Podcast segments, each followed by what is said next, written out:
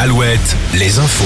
Les infos vous sont présentées par Nicolas Mézil. Bonjour. Bonjour Arnaud, bonjour à tous. Une mobilisation en baisse, mais une douzième journée d'action programmée au calendrier. Ce sera jeudi à la veille de la décision du Conseil constitutionnel sur la réforme des retraites.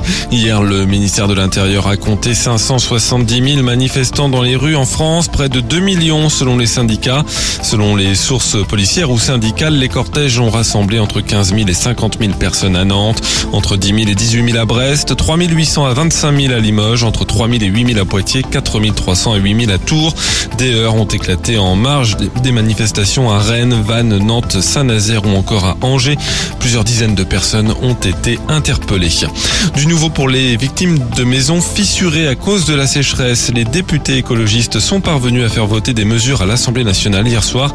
Cette proposition de loi modifie entre autres les critères de reconnaissance de l'état de catastrophe naturelle pour augmenter le nombre de communes qui pourront l'obtenir. Le texte doit maintenant être examiné au Sénat. En revanche, la mesure proposant l'interdiction de la chasse le dimanche a été rejetée.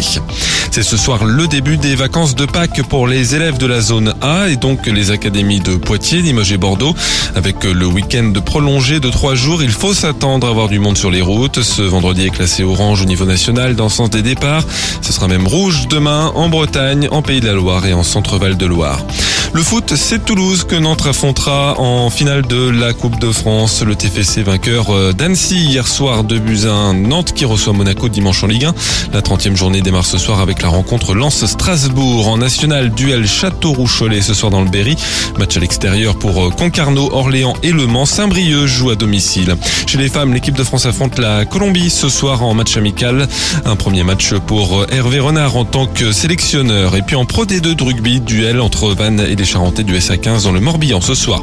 La météo, beaucoup de grisailles et des brouillards pour commencer la journée, mais le ciel va progressivement se dégager pour laisser la place à de belles éclaircies. Les maxi entre 14 et 19 degrés. L'info revient à 5h30 à tout à l'heure.